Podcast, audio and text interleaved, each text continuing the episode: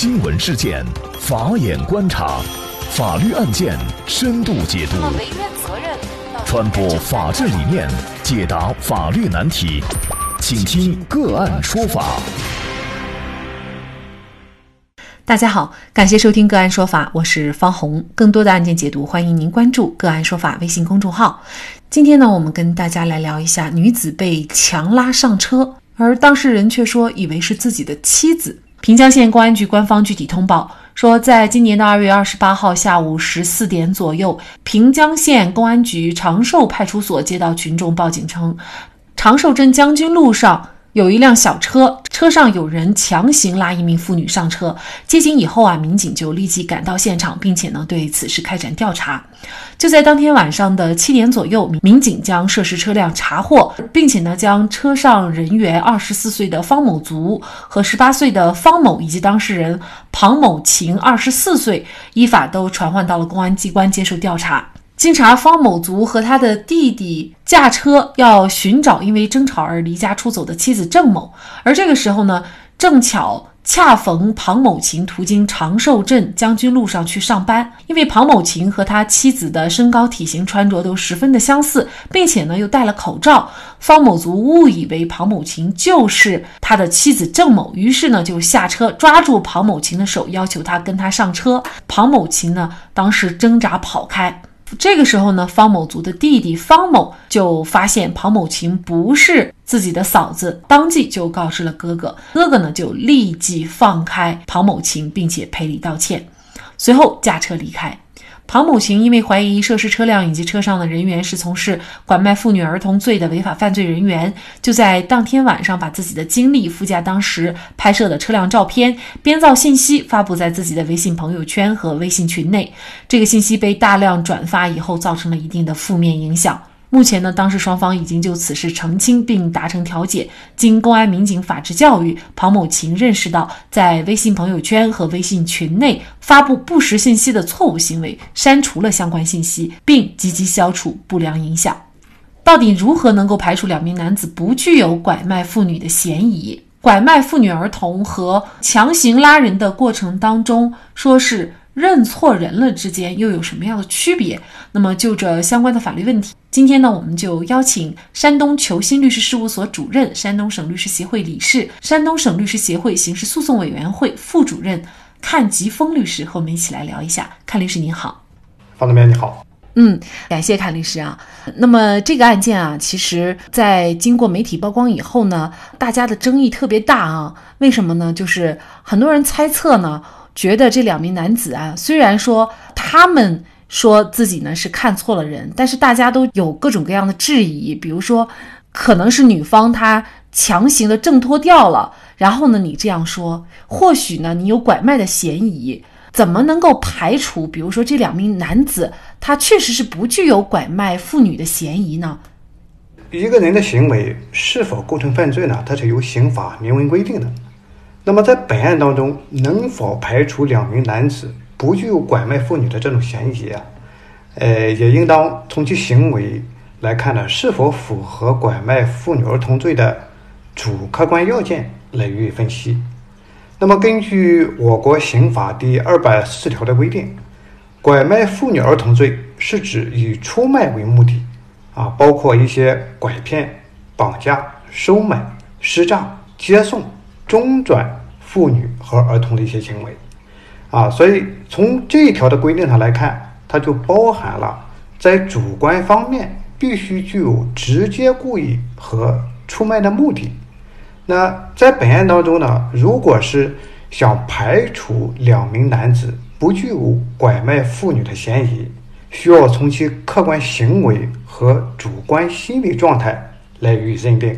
那具体的本案呢？呃，应该是这样认定，就是在本案当中，方某族以及他的弟弟在客观上的确也实施了啊这种拖抢的行为。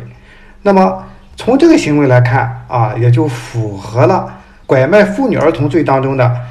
客观行为要件啊。而在主观上啊，来评价一下这两个人又是否具有拐卖妇女的这种故意啊，所以说也需要通过本案的一些。外在的证据来考察，也就是这两名男子又是否具有出卖的目的啊，这样呢才能符合拐卖妇女儿童罪的这种主观要件。那么在本案当中啊，从警方的通报当中有一个信息啊，可以作为我们判断的依据，也就是方某族的弟弟发现了庞某晴不是郑某的时候。他当即在现场就告诉给了方某族，所以方某族呢，这时候呢就立即放开了庞某晴，并赔礼道歉啊，随后呢驾车离开。有三点事实作为一个判断的一个依据啊。第一呢是啊，当其弟弟方某发现庞某晴不是郑某的时候，所以他就当即告诉给了方某族。方某族呢，就立即放开了方某晴。这个事实呢，就可以作为一个判断方某族和其弟弟当时是否具有认错人的这种情形啊，这是第一点。第二点呢，是当方某族被告知认错人的时候，他又在现场具有这个赔礼道歉的这一个事实啊，所以说这一点也可以作为印证方某族他主观的一个心理状态。啊，第三点呢，是在道歉之后呢，该两人呢是有驾车离开的这么一个情节。从这个情节来看的时候，我们还要来啊，就是从本案的一些其他的一些证据呢来予以分析。就是说，当时如果是现场的人如果是不多啊，甚至是在晚上啊，那么这两人呢又具备继续可以实施拖抢、绑架的这么一种条件。但是呢，该两人呢在现场呢，并没有对当时所谓的这个被害人实施继续拖抢绑架的行为啊，而是选择了驾车离开啊。所以说，这三个这个方面呢，就可以印证了方某族和方某啊这两人呢，可能不具有拐卖妇女儿童罪的这种啊主观心理状态。所以说，对于客观上可能是具备。在主观上来分析的话，我们需要通过案发现场的一些信息作为判断的依据，所以说这就是从法律上来如何界定。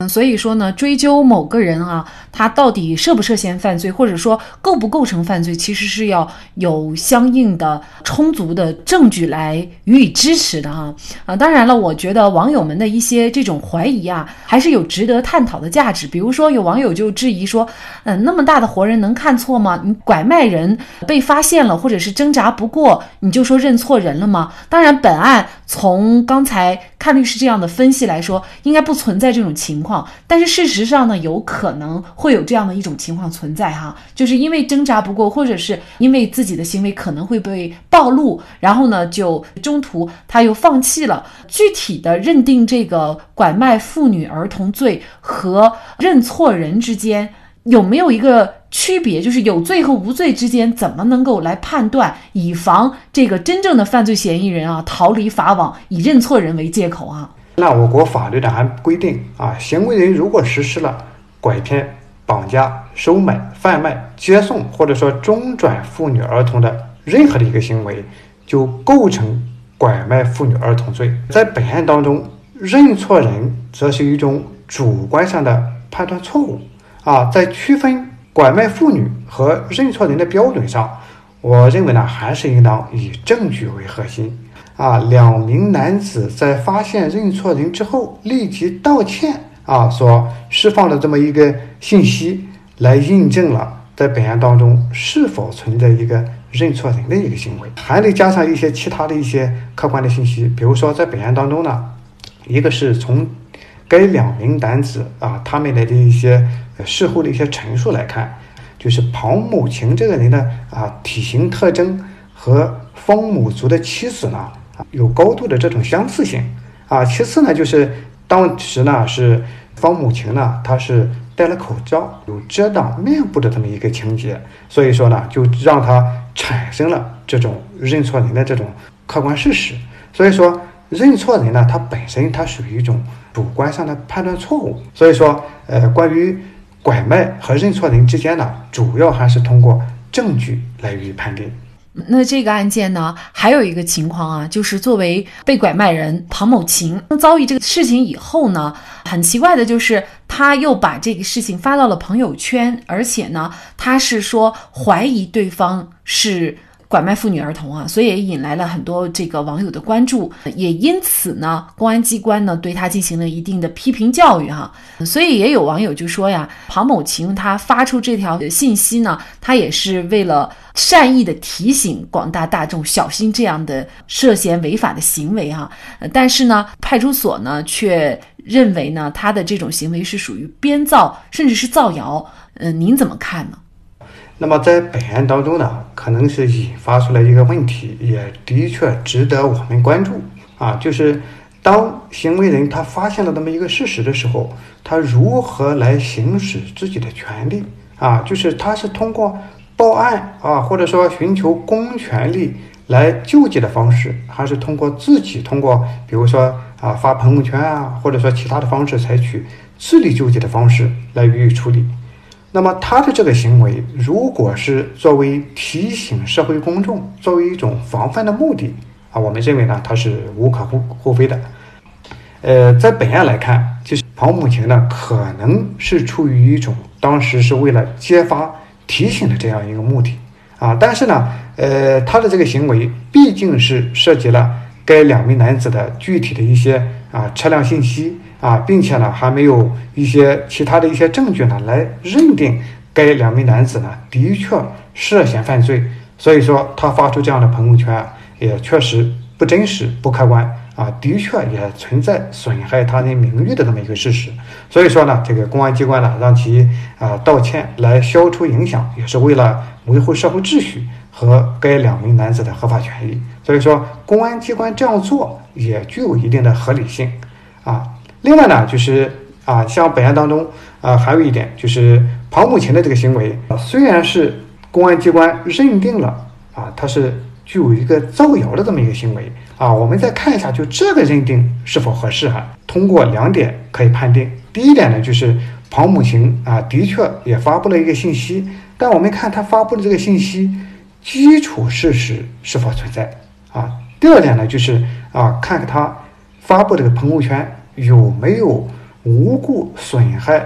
他人名誉的这么一种啊故意啊？如果说具备这两个呃条件的话啊，那界定庞某琴的这个行为啊，就显而易见，就啊好判断啊。所以说庞某琴的这个行为呢，呃，可以判定他是为了检举揭发这两名男子脱抢的一个行为。所以说公安机关据此啊认定他为造谣，其实。也是存在一定的商榷的。还是那句话，谣言止于真相，